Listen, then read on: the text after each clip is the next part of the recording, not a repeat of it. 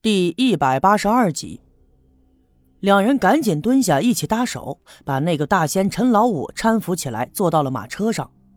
丁桂兰在车上扶着他，刘老二赶着马车调转车头，就顺着村里的小路回到了自己的家里。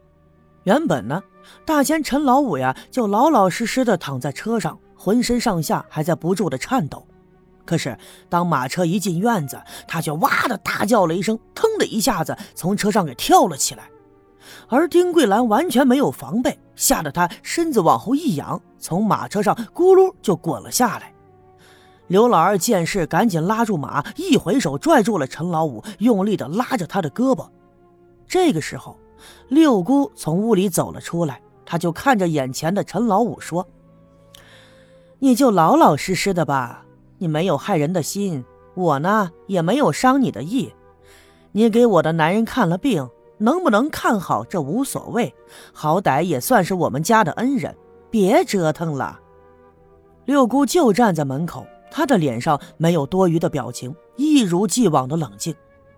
说来也怪，她的这番话出口以后，那个大仙陈老五呀一下子安静了下来，身子一软，扑通一声就坐在了马车上。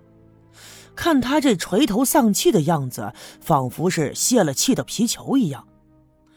刘老二这才赶紧把丁桂兰从地上扶起来，给她拍打着身上粘着的尘土，关切地问：“哎呀，桂兰姐，你没磕伤哪儿吧？”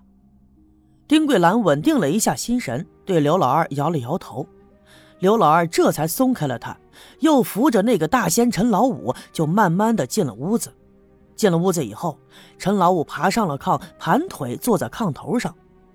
六姑伸手就把旱烟口袋递给了他，他双手颤抖着从里面拿出了几张裁好的卷烟纸，哆里哆嗦的就卷了四支烟，然后把烟都塞进了嘴里，又在一旁拿起了火柴，哧啦啦的划着了，把四根烟都给点着，用两只手掐着，然后用力的吸。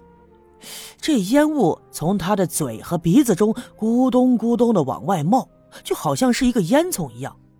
抽了两口以后，他竟然大口的咳嗽起来，紧跟着又干呕了两下，这才慢慢的稳定了下来。此刻呀，他低着头，浑身上下仍旧在颤抖。忽然间，他仰起头，眼睛向上翻，嘴角还吐出了白沫，喉咙里发出了叽里咕噜的声音。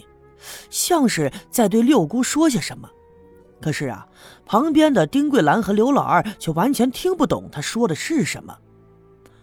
六姑呢，就这样静静的看着他，听陈老五捣鼓了一阵子以后，六姑竟然也叽里咕噜的对他说了一阵什么。他的话呢，也跟刚才陈老五说的一样，叽里咕噜的。丁桂兰和刘老二完全听不懂，两个人张大了嘴，就看着眼前的一切。尤其是刘老二，这么多年以来，他第一次看到自己母亲说出这样的话来。不过他知道，曾经听六姑说过，大仙之间呢会有一种独特的沟通方式，他们说的话想必就是仙语啊，凡人是听不懂的。嗨，也只能这么理解了。俩人呢就这么捣鼓了一阵子，都安静了下来。陈老五又浑身一阵颤抖，眼睛也翻了回来。此刻的他已经出了一身的透汗，头发是一绺一绺的就贴在脸上。他大口大口的喘了两口粗气，这才缓缓的对六姑说：“六姑，你这道行比我深，你的仙儿呢比我大，我是彻底的服了。可是，你家六姑父这伤，为啥要请我来治啊？”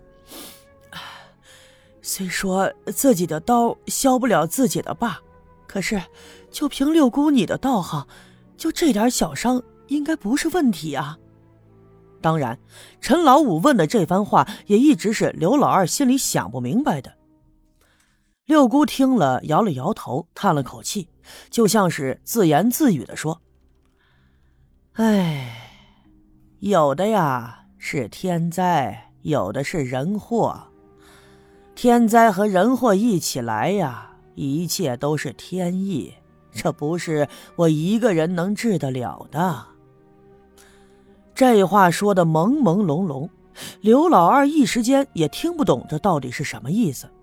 可是陈老五却不作声了，他慢慢的低下了头。行啦，天儿也不早了，你就在这儿住吧。啊，明儿早上啊，我让老二送你回去。陈老五点了点头，穿鞋下地。丁桂兰打来温水，他洗了把脸，又用手指理了理头发，重新绑在了脑后。丁桂兰又拿来扫帚，帮他扫掉身上的泥土。这个时候，墙上的挂钟叮叮当当的就打了十下，这马上就要到半夜了。看来呀，今儿个的事就此告一段落。时间不早了，丁桂兰也该回去了。外面天黑，六姑让刘老二送她回去。丁桂兰呢也没有拒绝。好，再转回来说我这边的事情。刚才呢发生了这么多的事儿，可我却并不知道。其实呢，不光是我，白胜利和刘耀宗也不知道。因为刚才地震了以后，刘耀宗不小心掀翻了桌子，酒菜洒在了地上，盘子碗都摔得粉碎。那么这顿酒虽然是喝不成了，但我们三个决定再找个地方好好的聊一聊，研究一下接下来该怎么办。那么刘耀宗家当然是不合适了，因为刘玉梅在家。虽然刘玉梅不是外人，但她这个人呢，没有什么复杂的心眼儿，嘴巴又快，所以啊，有些隐秘的事情不能让她给知道，免得她一不小心再给说出去了。我提议去我家。也就是我现在住着的刘福生的家，依然是家里头没有别人，只有拴住那孩子，所以特别的安静。平时呢也没有人来。拴住那孩子呀，不用担心，他向来不多言多语。这么一点，刘耀宗心里他也是明白的。想想也的确如此，于是我们三个人出了院子，就回到了我的住所。进院以后，我关紧了院门。从院子西面仓房里跑出来一条狗，它摇着尾巴在我腿上就来回的蹭，哈，这就是捡回来的那条大黑狗。那么既然大黑狗在家，想必拴柱也在屋子里，于是我们三个就进了屋了。此刻拴柱在炕上放了桌子，桌子上放着笔和本子，正在认认真真的写字。我顺便看了一眼他写的那些字呀，歪歪扭扭，歪歪曲曲。不用问，一定又是在大石碑上抄了碑文了。见我回来，栓柱只是抬头看了我一眼，冲我笑了笑，并没有说话。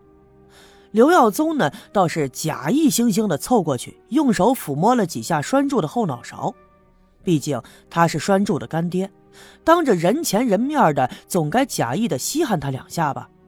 可是啊，栓柱这孩子，别看年龄小。可什么事儿他都明白，这心里头跟明镜似的。他并没有搭理刘耀宗，继续在低头写字。